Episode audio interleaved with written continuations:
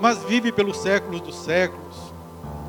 E nesta hora, ó Pai, quando o teu povo vem até o altar, trazendo ofertas, muito mais do que valores monetários, possamos trazer o nosso coração para declarar que de fato tu és digno de glória. Traz a tua bênção sobre o teu povo, Pai. Ordena uma bênção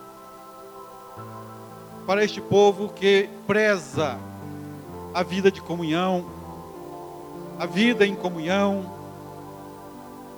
a vida junto uns com os outros. E te louvamos, ó Deus, porque o Senhor governa no universo. E o Senhor mesmo determina, ó Pai, o que nós precisamos, o que nós desejamos. E o Senhor, pela tua grande riqueza em glória, supre cada uma das nossas necessidades. Ó Pai, que 2020 seja de fato um ano de bênçãos, um ano de uma nova conexão com o Senhor, um ano de uma nova comunhão com o Senhor e uma nova e ungida comunhão com os irmãos. É a nossa oração, ó Pai, em nome de Jesus, para a glória do Teu nome. Amém, Senhor. É, eu vou pedir que continuem aqui para a gente cantar de novo, após a leitura, Geração de Adoradores. Amém? Vamos ficar de pé? Juízes capítulo 2. Juízes capítulo 2, a partir do versículo 6.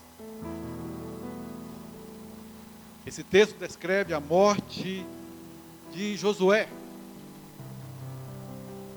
Logo depois da sua morte, nós vamos ver o que aconteceu com aquela geração. Josué, é, perdão, é Juízes, eu falei Juízes, falei. Juízes 2, versículo 6. Amém? Amém? Amém? Glória a Deus.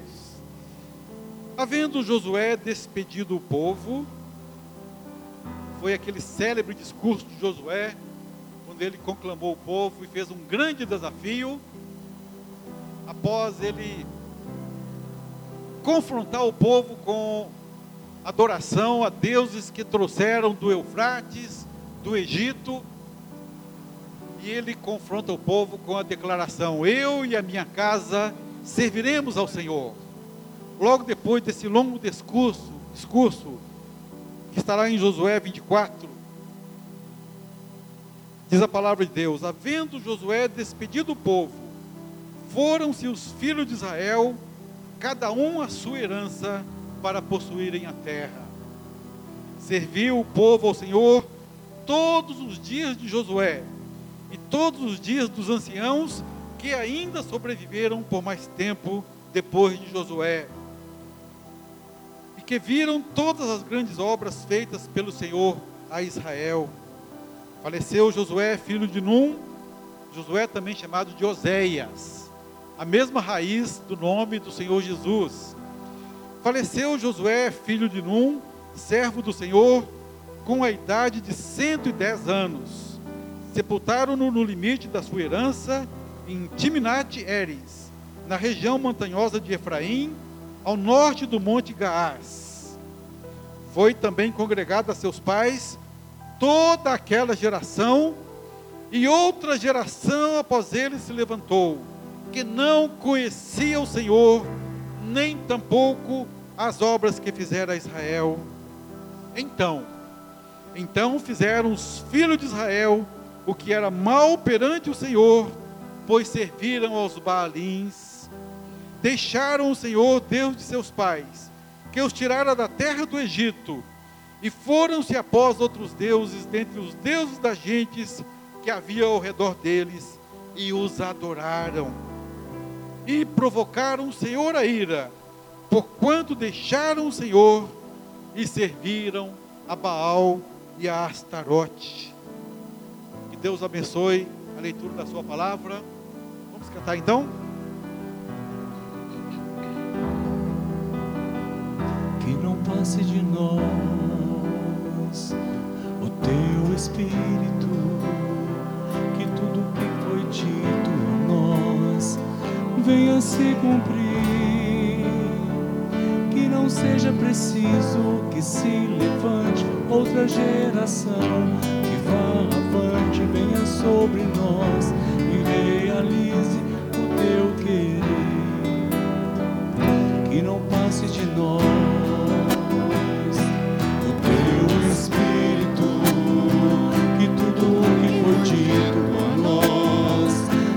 se cumprir. Que não seja preciso que se levante outra geração que vá avante, venha sobre nós e realize o teu querer. Geração de adoradores, queremos ser sacerdócio santo para te oferecer o perfeito louvor em nossas fluir o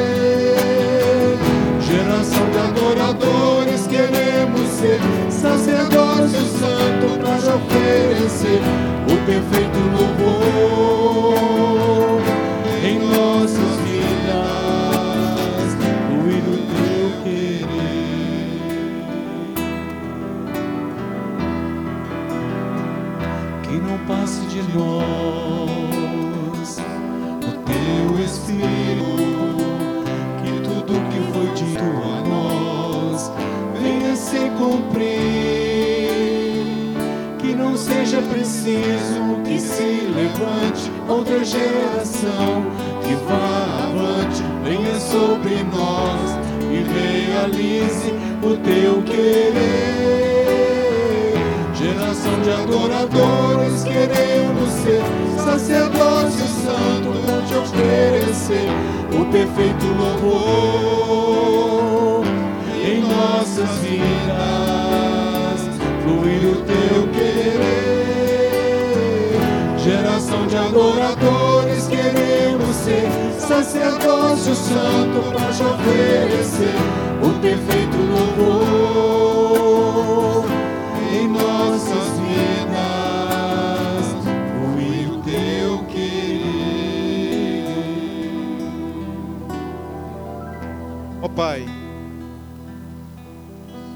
geração de adoradores, queremos ser. Que o nosso coração grite dessa forma. O Senhor está buscando adoradores que te adorem em espírito e em verdade. Queremos ser esta geração. Quando Jesus disse que Ele veio para trazer vida e vida em abundância, Ele estava se referindo a uma geração inteira. Eu vim para que tenhais, para que vocês tenham vida e vida em abundância. Transforma o nosso coração, ó Pai, para que sejamos esta geração de adoradores, extravagantes, ó Pai, embriagados pelo Senhor, embriagados pelo Teu Espírito Santo, que não se curva ao mundo, que não se curva a Baalins, mas que nossos joelhos se dobrem diante do Senhor, Criador dos céus e da terra. Transforma essa geração, ó Pai, que não se precise, que não seja necessário levantar-se outra, mas que nós sejamos esta geração, em nome de Jesus. Amém, ó Pai. Podeis assentar, queridos. Obrigado. Senhor abençoe vocês mais uma vez. Que texto mais difícil de ler, não é verdade? Um discurso duro de se ouvir, quando a palavra de Deus diz que se levantou uma geração que não conhecia o Senhor e nem os atos poderosos que o Senhor havia realizado no Egito, no deserto e em Canaã. E eu pedi ao Almir para colocar aqui três cadeiras, exatamente para simbolizar Egito, deserto, Canaã. Normalmente eu faria daqui para lá, não é? Mas para vocês, para ficar da esquerda para a direita para vocês, eu vou fazer da minha direita para a esquerda. Não tem problema. Egito, deserto e Canaã. Qual a simbologia que a palavra de Deus tem para esses três momentos, três cenários, três locais da peregrinação do povo de Israel? O primeiro deles, Egito. Quando Deus apareceu a Abraão e disse: Abraão, anda na minha presença, você vai ser perfeito. Farei de ti uma grande nação. A tua descendência será peregrina em terra estranha e depois de 400 anos voltarão para aqui. E, querido, Israel desceu ao Egito. Não era para ter ficado lá. Multiplicou-se e ali na terra de Gozen, onde eles tinham é, pastos verdejantes ali para o seu rebanho, uma terra boa, multiplicaram-se tanto que Faraó, símbolo do inimigo, símbolo de Satanás, escravizou aquele povo. Egito, então, é muito fácil de entender qual é a simbologia dele, não é? Egito simboliza o povo escravo. O povo que tem alimento farto, é verdade, quando estavam no deserto, eles se lembravam das paneladas de carne, dos melões do Egito. Hoje pela manhã, o pastor Zedinho disse que o pecado é saboroso.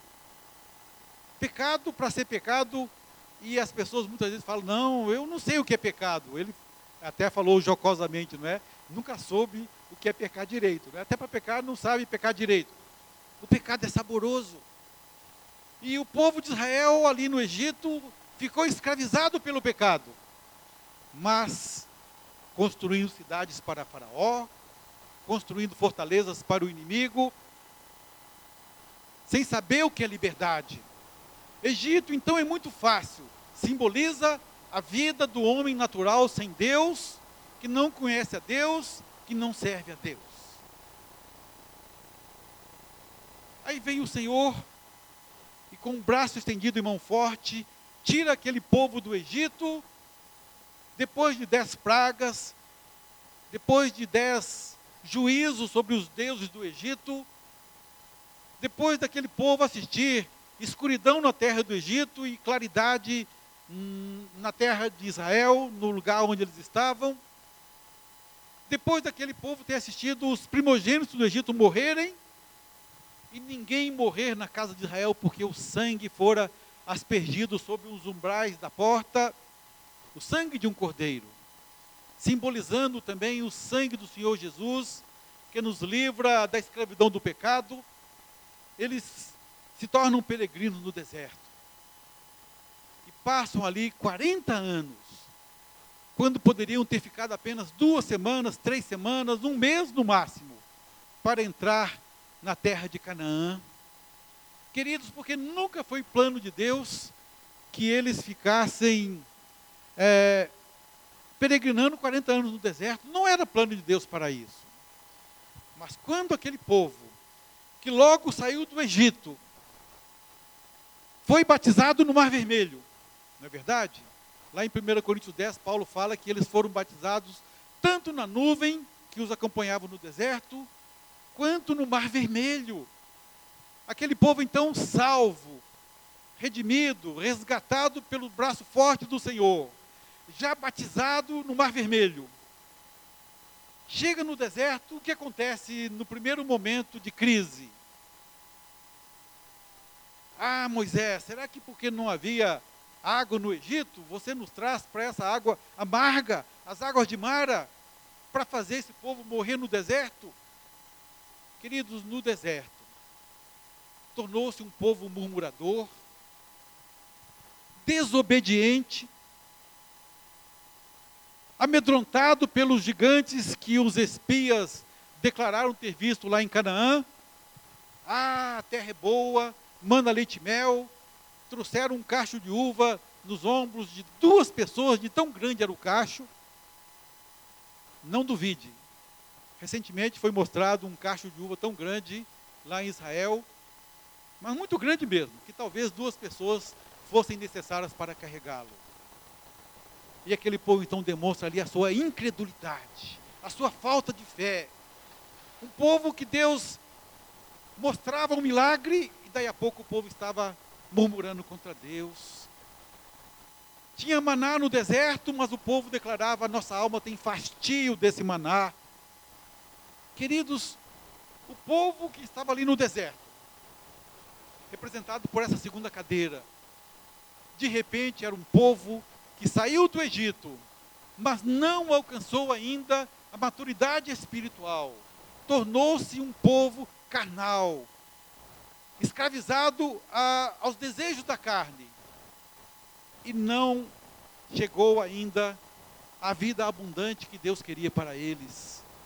A vitória espiritual, a vida cheia do Espírito Santo. É um povo que estava fadado a morrer no deserto, porque estava já liberto, é verdade, mas vivia derrotado, sempre murmurando, não valorizando as coisas espirituais como Deus queria que eles valorizassem. Finalmente, chega aqui a geração de Josué, não é verdade?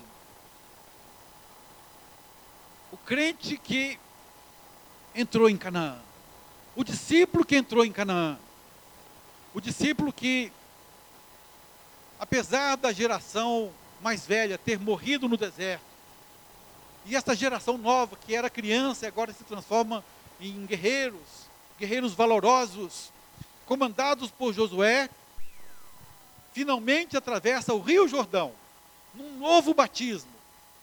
Um Rio Jordão que transbordava em todas as suas ribanceiras. Tão grande era a enchente. Deus esperou a hora da maior enchente para mostrar àquele povo que não era no Rio Jordão fácil de atravessar, que Deus queria mostrar ali o seu grande poder. E diz a palavra de Deus que as águas se foram separadas quando a arca da aliança entrou no rio. Notem bem, a gente costuma dizer que foi quando o pé do sacerdote pousou na água do leito do rio Jordão. Mas a palavra de Deus diz foi quando a arca da aliança entrou no rio Jordão que as águas se separaram. Precisamos valorizar as coisas espirituais em detrimento das coisas materiais. É verdade que os sacerdotes tiveram a sua oportunidade de mostrar fé. Pela fé marcharam e entraram ali na água, no leito do rio Jordão. Mas a palavra de Deus declara: foi quando a arca da aliança entrou no rio Jordão que as águas se separaram. E o que simboliza Canaã? Durante muitos anos nós proclamamos até em várias músicas Ainda longe Canaã, ainda longe Canaã, Canaã celestial. Grande engano, queridos. Canaã não simboliza o céu. Canaã não simboliza a vida futura. Canaã simboliza, sim, a vida cheia do Espírito Santo. Por que Canaã não simboliza o céu? Porque em Canaã tem inimigos. Em Canaã tem gigantes. Em Canaã tem fortalezas construídas para que o povo de Deus não vença. Mas pela fé, a geração de Josué, a geração vitoriosa, a geração que atravessou a pé enxuto o Rio Jordão, ela agora começa a ter vitória sobre vitória. primeira delas, Jericó. Depois tiveram uma derrota, é verdade, para uma cidadezinha chamada Aí. Mas Deus mostrou o erro, não é? O cristão vitorioso às vezes erra também. Ele não está imune, isento ao pecado. Mas a grande vantagem dele é que ele busca o Senhor e o Senhor aponta o pecado. E uma vez apontado o pecado, o que acontece?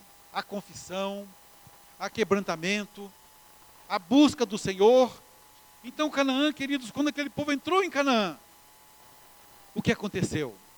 Celebraram a Páscoa, cessou o maná, passaram a comer as novidades da terra de Canaã, grãos tostados, terra que emana leite e mel. Canaã simboliza a vida vitoriosa do crente, cheio do Espírito Santo. João 10,10, 10, eu vim para que tenhais vida e a tenhais em abundância. Você sabia que El Shaddai, Todo-Poderoso, a raiz dele significa aquele que tem todo o poder, mas também tem a ver com provisão, com suficiência, com fartura. Por isso, o Deus Todo-Poderoso, El Shaddai, pode nos dar, primeiro, força para vencer o inimigo. Segundo, abundância, fartura, prosperidade para viver em Canaã e comer das novidades dos frutos da terra de Canaã. Havendo Josué despedido o povo, foram-se os filhos de Israel, cada um a sua herança, para possuírem a terra. Isto é Canaã, herança do povo de Deus, gigantes derrotados, fortalezas destruídas pelo poder de Deus, e agora o povo usufrui da sua herança. Versículo 7 do capítulo 2: Serviu o povo ao Senhor todos os dias de Josué e todos os dias dos anciãos que ainda sobreviveram por muito tempo depois de Josué. Sabe, queridos, o povo que Josué comandou era um povo bem mais jovem do que ele, porque Josué é da mesma idade de Moisés, um pouco mais jovem, não é verdade? Mas Josué já estava velho. E as crianças que cresceram no, deserto tornou-se a geração de Josué soldados valorosos que entraram em Canaã. Então era natural que Josué falecesse antes, e depois aquela geração foi envelhecendo e continuou servindo a Deus, até que foram recolhidos. E também levantou-se agora uma outra geração que não serviu ao Senhor. E eu quero falar para vocês, queridos, por que aconteceu isso? Por que aconteceu que essa geração valorosa que entrou em Canaã, venceu gigantes, destruiu fortalezas, conquistou a terra, começou a produzir, prosperou, plantou, colheu, e de repente ela resvala de novo para uma vida sem poder para uma vida de derrotas, para uma vida de murmuração, para uma vida de adoração a Baalins. Por que aconteceu isso? Olha o que diz o versículo 10. Foi também congregada a seus pais toda aquela geração, e outra geração após ele se levantou, que não conhecia o Senhor, nem tampouco as obras que fizera Israel. Então fizeram os filhos de Israel o que era mal perante o Senhor, pois serviram aos Baalins. Olha, queridos, Egito, deserto e Canaã. Quem entrou em Canaã nunca mais volta para o Egito. Isso é verdade. Pode crer nisso. Quem uma vez experimentou as novidades de Canaã, quem experimentou os frutos de Canaã, nunca mais vai voltar para o Egito. Nunca. Mas uma coisa é certa: de repente ele pode resvalar para uma vida de deserto novamente. Isso pode acontecer. Isso pode acontecer com você, querido. Com você, querida. E precisamos vigiar para que isso não aconteça. O primeiro ponto que eu queria destacar aqui é esse: servindo ao Senhor. Versículo 7. Serviu o povo ao Senhor todos os dias de Josué e todos os dias dos anciãos que ainda prevaleceram depois da morte de Josué. A quem você serve? A quem você está servindo? Eu queria que você refletisse agora no seu coração a quem você está servindo. Aqui no Egito, Está fácil, não está? O povo servia a quem? Está lá em Efésios 2, de 1 a 3. Pode pôr para nós, Léo? Efésios 2, de 1 a 3. O povo serviu a Faraó. O povo serviu ao mundo. O povo serviu. Olha o que diz lá, Efésios 2, de 1 a 3. Ele vos deu vida, estando vós mortos nos vossos delitos e pecados, nos quais andaste outrora, seguindo, ou segundo, não é? O curso deste mundo, segundo o príncipe da potestade do ar, do espírito que agora atua nos filhos da desobediência. Queridos, aqui o povo servia o diabo. É, é isso que Paulo fala em Efésios, capítulo 2. Outrora vocês serviam ao diabo, seguiam o curso deste mundo, os pecados desse mundo, o príncipe da potestade do ar, o maligno. É ou não é verdade? Eu nasci em lar evangélico, mas muitos aqui vieram do mundo. E lá no Egito, servíamos ao mundo. E no deserto? E aqui no deserto? Quem é que o povo servia? A Deus? O que, que vocês acham? No deserto o povo servia a Deus? Sim ou não? Se eu disser para vocês que no deserto aquele povo liberto do Egito, batizado no Mar Vermelho, estava servindo as suas inclinações carnais. O Salmo 95 deixa isso claro, quando fala que esse povo honra-me com os lábios, mas o seu coração está longe de mim. 40 anos andei desgostoso com essa geração. Deus chega a falar que durante 40 anos ele andou cheio de desgosto com essa geração que saiu do Egito, mas não entrou em Canaã.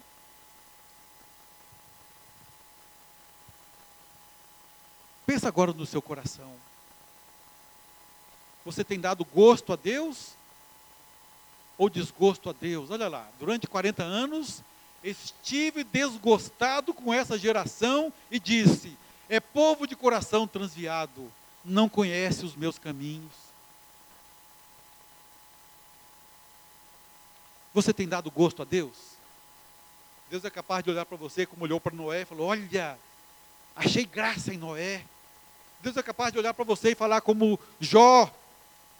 Satanás, observaste o meu servo Jó? Esse cara enche a minha boca de riso.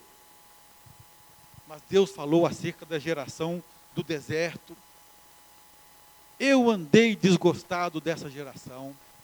Lamentavelmente, essa geração não trouxe alegria ao meu coração. Se no Egito servimos ao inimigo, no deserto o povo servia às suas inclinações pecaminosas, aos desejos da carne, concupiscência dos olhos, da carne e soberba da vida. Até que finalmente entra-se em Canaã, Esse povo de Canaã servia a quem, queridos? Em Canaã nós servimos a Deus.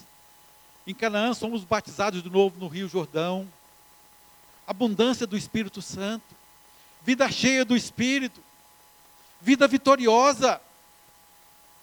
Até chegar no capítulo 24, onde Josué declara: Povo de Deus, vocês servem a Deus, eu sei disso. Juízes declara que serviu o povo ao Senhor todos os dias de Josué. Havia um comandante, havia um general, havia uma liderança dizendo: vamos servir a Deus. Se eles pecassem, e eles pecavam sim, dobravam os joelhos no chão, em terra, confessavam o pecado e vinha de novo o enchimento do Espírito Santo de Deus. Serviu o povo ao Senhor todos os dias de Josué. Até aquele momento em que Josué fala assim: povo de Deus, vamos lançar fora os Baalins, vamos lançar fora os deuses que vocês trouxeram do Eufrates, do Egito. E Josué conclama o povo com a seguinte expressão: Eu e a minha casa serviremos ao Senhor. Como seria hoje a versão do eu e a minha casa serviremos ao Senhor. Uma versão atualizada para essa geração do século 21. Como é que seria isso, hein? Eu diria que seria eu e o meu celular serviremos ao Senhor. Não é verdade? Eu e o meu mouse serviremos ao Senhor. parafraseando Jó, quando ele disse assim: Fiz aliança com os meus olhos, como, pois, eu vou fixá-lo numa donzela?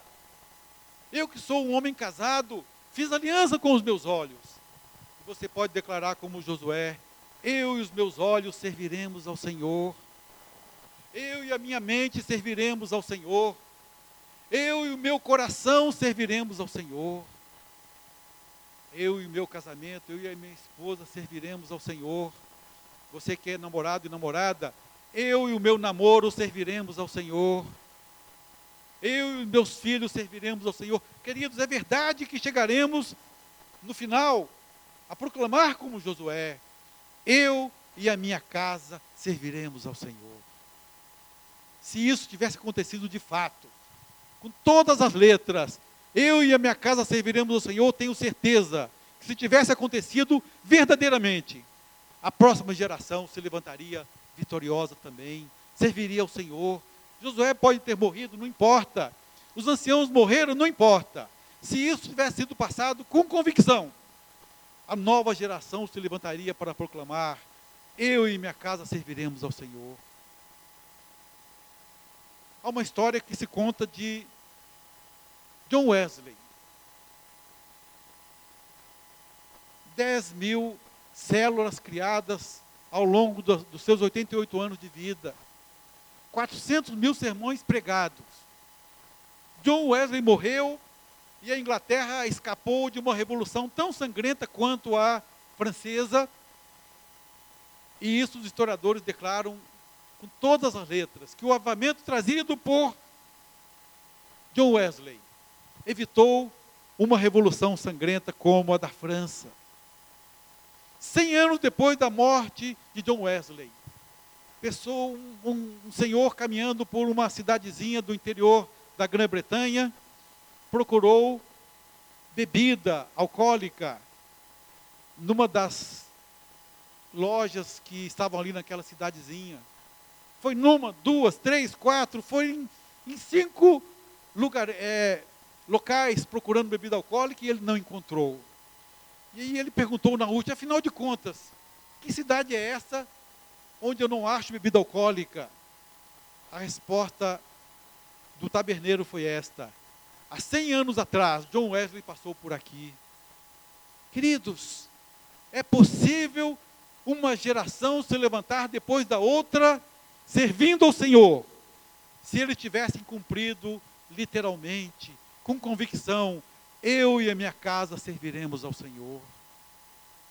Lamentavelmente, a geração que veio depois de Josué, devagarzinho ela foi escorregando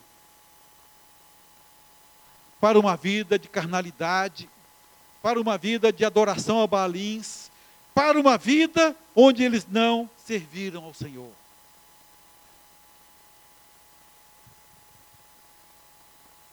Segundo, serviu o povo ao Senhor todos os dias de Josué. Agora o versículo 10. Foi também congregada a seus pais toda aquela geração, e outra geração se levantou após eles, que não conhecia o Senhor, nem tampouco as obras que fizera Israel.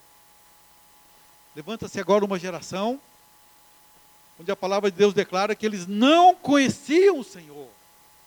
Eu queria agora repassar rapidamente aqui. No Egito, o povo conhece o Senhor? Sim ou não? Não. Não. É verdade, o povo não conhecia o Senhor. Depois de mais de 200, 300 anos de cativeiro, porque a promessa de Deus é que se passariam 400 anos desde Abraão. Mas quem desce ao Egito foi Jacó e seus filhos, Jacó já velho. Então, uns 250 anos de cativeiro ali, mais ou menos. Uns 200 anos de cativeiro, porque chegaram ao Egito, aquele faraó ainda abençoou o povo de Israel, não é verdade? Aí depois se levanta um outro faraó que não conhecia o Senhor, escraviza o povo. Vamos co colocar aí 200, 250 anos de cativeiro o povo foi perdendo contato com o Deus de seus pais. Apesar de que um caixão na terra do Egito declarava alto e bom som: Deus visitará vocês. Havia um caixão no Egito declarando isso. O caixão de José insepulto. José não permitiu que os seus ossos fossem sepultados, porque ele queria ser sepultado na terra de Israel. Então aquele caixão ele estava declarando, não é? José morto estava declarando: confie em Deus, Deus voltará, Deus o livrará dessa terra. Vocês voltarão para Israel. Como é que nós sabemos que o povo não conhecia a Deus? Está lá em Êxodo 3, Êxodo 3, de 13 a 15. Êxodo capítulo 3, versículos 13 a 15. Quando Deus fala, Moisés, vem cá, eu te enviarei a Faraó. Disse Moisés a Deus: Eis que quando eu vier aos filhos de Israel e lhes disser, o Deus de vossos pais me enviou a vós, e eles me perguntarão: qual é o seu nome? O que é que eu vou dizer a eles? Queridos, o povo tinha até esquecido o nome de Deus. E foi preciso Deus falar: Moisés, volta lá, vai lá, confronta Faraó. O povo precisa saber, versículo 14: Disse Deus a Moisés: Eu sou, me enviou a vós. Yahweh, Jeová, o Senhor me enviou a vós. O povo precisava acreditar de novo que Deus estava visitando a eles novamente. Mas no Egito, que simboliza uma vida de escravidão, o povo havia perdido a intimidade com Deus, o contato com Deus, o conhecimento de Deus. E no Egito nós não conhecemos ao Senhor. E no deserto? Queridos, no deserto o conhecimento, de Deus é superficial. No deserto não se aprofunda no conhecimento de Deus ao mesmo tempo em que assiste, Deus abriu o mar vermelho para que o povo passasse em, a pé enxuto. Chega do outro lado, já está murmurando contra Deus. O maná cai todo dia. Sexta-feira cai duplamente, para que eles colhessem para a sexta e o sábado. Daí a pouco o povo está declarando: a nossa alma tem fastio desse maná. O povo murmura querendo carne. Deus manda carne que fica mais ou menos 60, 70 centímetros de altura do chão, não é? Aquele monte de codornizes, o povo come carne até sair carne pelo nariz, diz a palavra de Deus, daí a pouco está murmurando de novo. O povo não tem um conhecimento profundo de Deus. Deserto não traz conhecimento profundo de Deus apesar de que Deus estava tratando o povo no deserto, não é? Aquela geração de crianças e adolescentes que estava crescendo, estava sendo tratada para não compactuar com os pecados dos seus pais, mas no deserto, o povo conhece superficialmente a Deus. Mas quando entra em Canaã, a primeira coisa que Josué faz é celebrar a Páscoa, é celebrar a circuncisão, é encaminhar o povo até Siquém para ouvir a leitura da lei no Monte Ebal e no Monte Gerizim. É erguer altares a Deus constantemente. É celebrar a aliança a todo instante, a todo momento. É relembrar o povo que existe uma aliança com Deus. E o povo precisa conhecer a Deus. Em Canaã, o conhecimento de Deus é profundo. Em Canaã, o povo caminhava para essa profundidade de vida abundante prometida por Jesus, de vida cheia do Espírito, de vida vitoriosa, de vida que destrói fortalezas, de vida que vence o inimigo. Por que então resvalou-se dessa terceira cadeira novamente para a segunda, para uma vida carnal, fracassada, derrotada, para uma vida como se não houvesse conhecimento de Deus.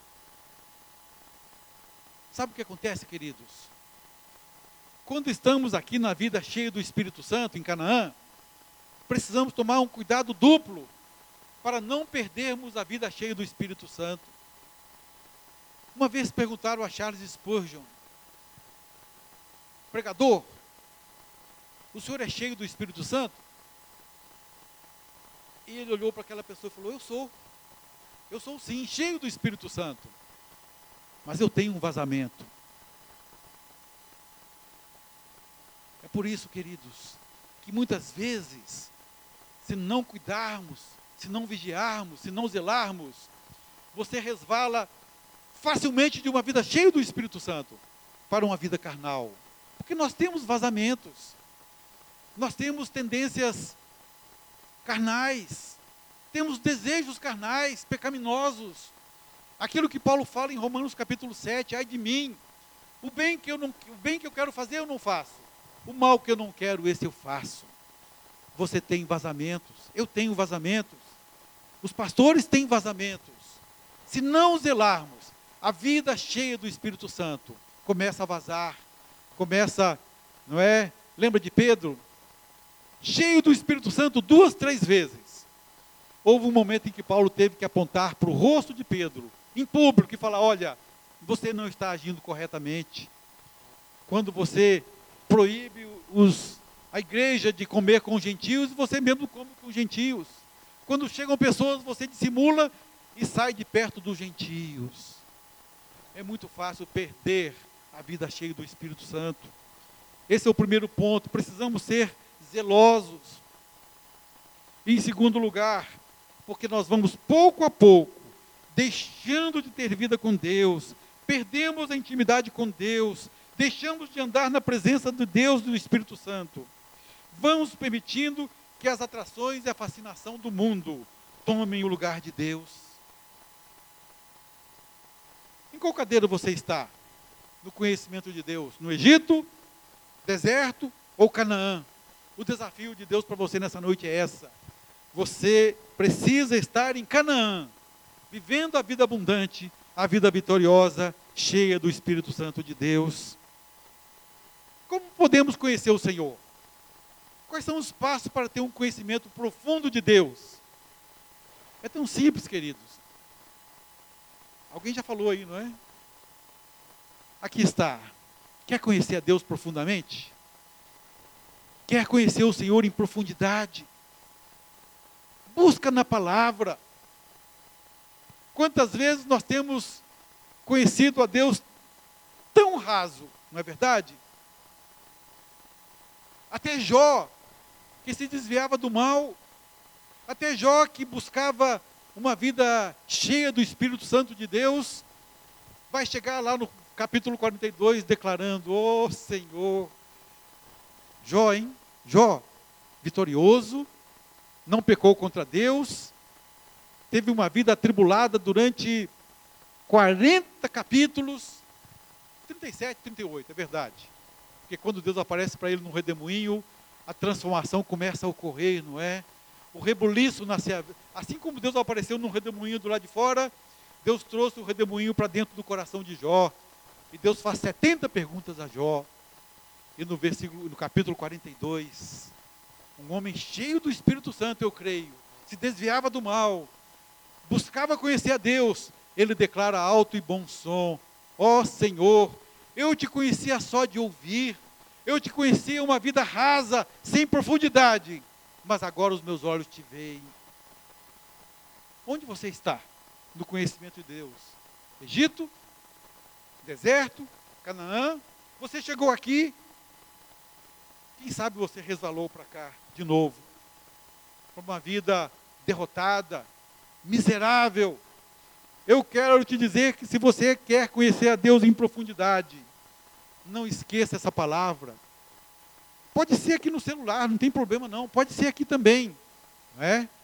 Pode ser. Mas você precisa aprofundar na palavra de Deus, conhecer esse Deus lá do Gênesis ao Apocalipse. Quantas vezes, quantas vezes você já leu a Bíblia toda? Já leu? Já? Quantas? Oito. Que bênção! Já leu oito vezes a Bíblia toda. Aleluia! Que Deus te abençoe mais uma vez, Silvana. Continue lendo, continue perseguindo, não é? Oséias capítulo 6. Conheçamos, prossigamos em conhecer o Senhor. Como a alva, sua vinda é certa. Continue, queridos. Continue perseguindo isso. Além da palavra de Deus, existe uma outra maneira é na oração, é na vida devocional, é no joelho dobrado, é na busca diária, é na busca constante. é no dia a dia. Eu quero conhecer prosseguindo o Senhor. Não faça como essa geração, depois de Josué, que não conhecia o Senhor, nem as obras que ele fizera a Israel. Queridos, quando você começa a aprofundar na palavra de Deus, cada detalhe, cada promessa, cada palavra vai trazendo um conhecimento tão profundo que o Senhor vai enchendo o seu coração. O Senhor entra ali pela porta da sala, não é? Vai lá para o quarto. No seu quarto você conhece o Senhor. Vai lá para a cozinha. Na cozinha você conhece o Senhor. Quando você abre a geladeira você conhece o Senhor, não é?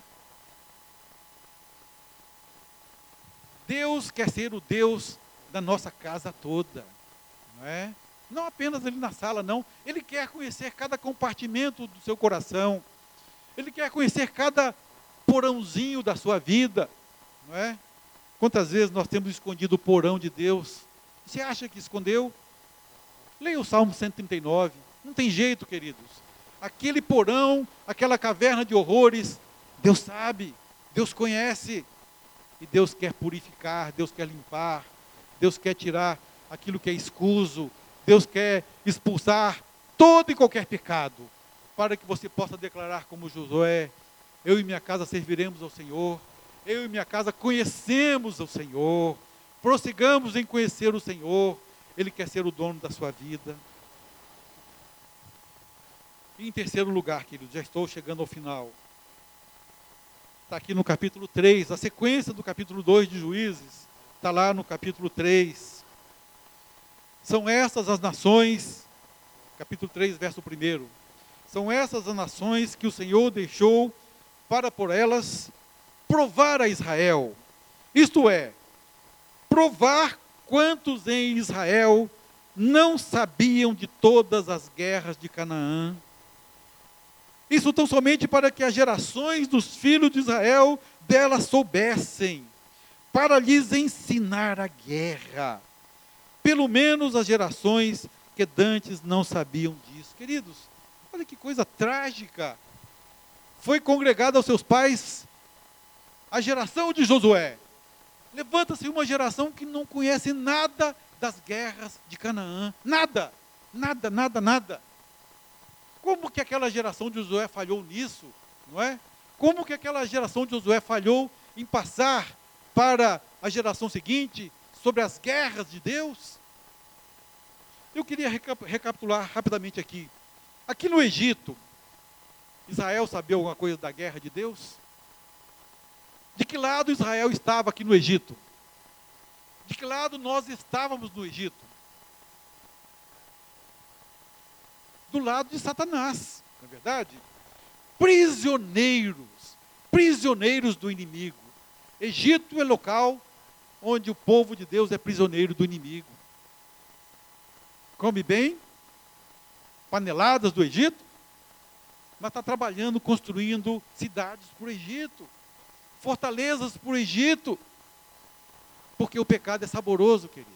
O pecado tem sabor, o pecado é gostoso. E muitas vezes somos escravizados no Egito, mas estamos lutando do lado errado da guerra. E no deserto? E no deserto? Sabe, querido, no deserto, o povo de Israel só vencia por causa da misericórdia de Deus.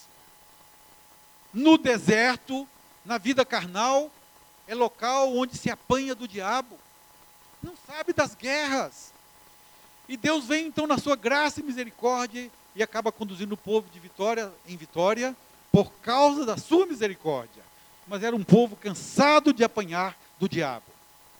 Lembram logo depois que os 40 dias de terra espionada, os 12 espias voltam, o povo quis agir na carne, o que aconteceu? subiram ao alto do monte para guerrear. Moisés falou: Não subam, não vão. Deus não está com vocês. Eles subiram e tomaram a maior costa do inimigo. Tomaram uma surra do inimigo. Porque o povo do deserto está lutando, mas eventualmente vence guerras. Pela absoluta misericórdia do Senhor. E aqui em Canaã? Como são as guerras de Canaã? Queridos, são guerras vitoriosas. Guerras onde muitas vezes nenhum tiro é disparado. Guerra onde muitas vezes apenas a trombeta soa, a, a trombeta é tocada, eles rodeiam a cidade sete dias, no último dia sete vezes, e as muralhas caem, as fortalezas são derribadas, os gigantes caem um por um, as cidades são tomadas, o fruto da terra passa a ser herança do povo de Deus. Em Canaã, o povo de Deus é vitorioso, porque é uma vida vitoriosa, cheia do Espírito Santo. Aí de repente se levanta uma geração que não entende nada de guerra. E Deus precisa ensinar essa geração que resvalou para a segunda cadeira. Deus precisa novamente ensinar a arte da guerra. Está aqui, capítulo 3. Deus permitiu nações, provas, tentações, baalins, para ensinar a Israel a arte da guerra. De que lado você está, queridos? De que lado você está no Egito? Está no deserto? Já chegou em Canaã? Ou quem sabe você resvalou de novo para uma vida de derrota, conforme a geração que se levantou depois de Josué. Como Deus nos fortalece? Pode ler Josué 14, de 6 a 13? Pode passar aí para nós, Léo. Como Deus nos fortalece em Canaã? De repente vem lá um jovem, 85 anos de idade. Está né? Tá lá. Então o Espírito do Senhor, de tal maneira. Josué 14? É Josué não é juízes não. Josué 14, de 6 a 13. É, um jovem de 85 anos chega diante de Josué para pedir a bênção, não é? Chegaram os filhos de Judá e a Josué em Gilgal. E Caleb, filho de Jefoné, o quenezeu, disse a Josué: Tu sabes o que o Senhor falou a Moisés, homem de Deus, em Cades Barneia, a respeito de mim e de ti. A promessa, queridos, a promessa de Moisés a Caleb é que Hebron, o Monte Hebron, pertenceria a Caleb. Olha só, Caleb entrou em Canaã. O povo de Deus, durante cinco anos, lutaram, eles lutaram, conquistando uma cidade aqui, outra cidade ali, outra colar, e Caleb junto. Né? Caleb, vitorioso, de 80 anos até 85, puxando da espada, lutando bravamente, conquistando vitória sobre vitória, até que depois que a terra já está praticamente pacificada, o povo tomando posse da sua herança, Caleb chega para Josué: Ô oh, Josué, você se lembra? Refrescando a memória de Josué, que já estava com mais de 100 anos, quase 110 anos, não é verdade? E Caleb fala: Moisés me prometeu Hebron, o que foi que Josué fez? Vamos ler, versículo 13? Versículo 13. Josué o abençoou e deu a Caleb, filho de Jefoné, Hebron em herança. Foi fácil assim? Josué deu Hebron em herança a Caleb. Foi fácil? Foi fácil? Havia gigantes. Mas Josué falou: Vai-te, Caleb, Hebron é sua. Josué deu Hebron em herança a Caleb, mas Caleb foi lá com 85 anos. Ainda estou forte, eu e meus filhos, nós vamos conquistar Hebron. E eles destronaram três gigantes que estavam ali em Hebron. Conquistaram a terra. Foi mais uma escaramuça, mais uma vitória, mais uma batalha vitoriosa. Porque homem cheio do Espírito Santo tem vigor até na velhice. Essa é a promessa de Deus. Na velhice darão frutos. Na velhice se renova como a, a, a águia. A mocidade se renova. E Josué deu Hebron para Caleb. E ele foi lá, batalhou, venceu, tornou-se vitorioso, porque era um homem que havia se revestido da armadura do Espírito Santo de Deus. por que então escorregaram da terceira cadeira para a segunda? Já falamos aqui, primeiro porque não vigiaram. Nós temos um vazamento. Precisamos zelar pela nossa vida cheia do Espírito Santo. Precisamos vigiar, porque senão a fascinação do mundo vai tomando lugar da vida vitoriosa. Segundo, já falamos aqui também, porque vamos perdendo a vida de intimidade com Deus, vamos permitindo que o pecado entre na vida da igreja. Mas eu queria ressaltar ainda um terceiro ponto, porque nós perdemos e acabamos escorregando da vida cheia do Espírito Santo para uma vida carnal.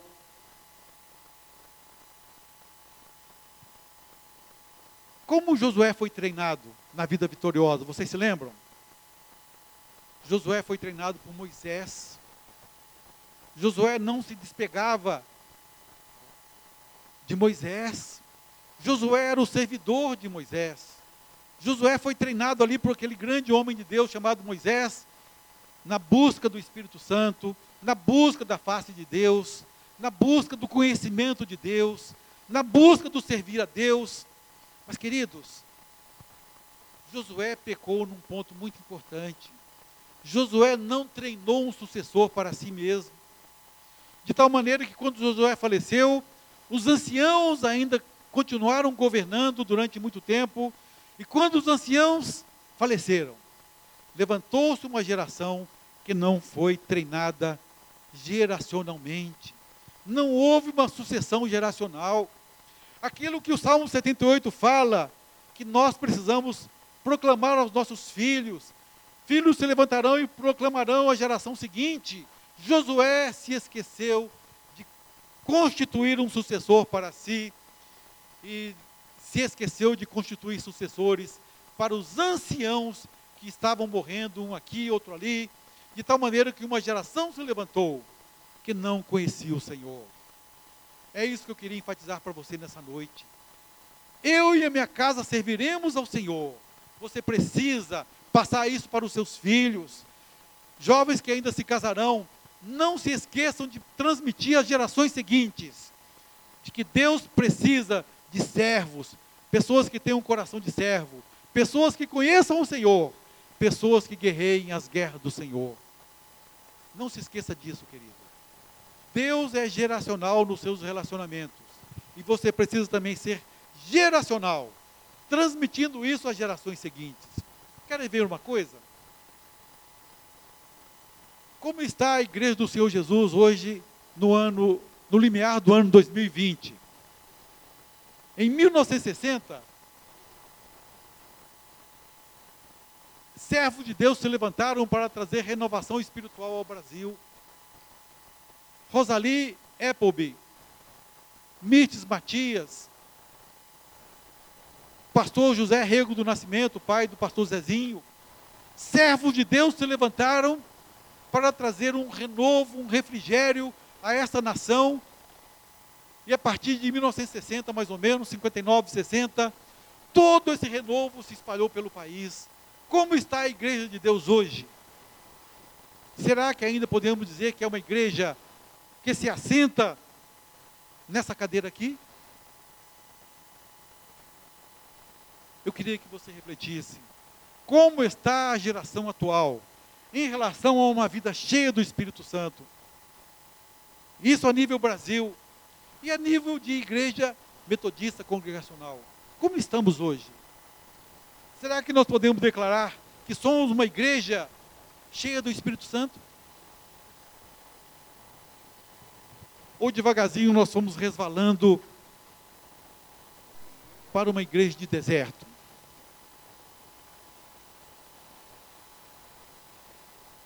Que você reflita nessa noite. Que nós reflitamos nessa noite. Onde nós estamos? Servindo a Deus? Conhecendo profundamente a Deus? Guerreando as guerras do Senhor? Destruindo fortalezas, vencendo os gigantes, tomando posse da abundância da terra de Canaã? ou vivendo miseravelmente uma vida de deserto? Curva a cabeça.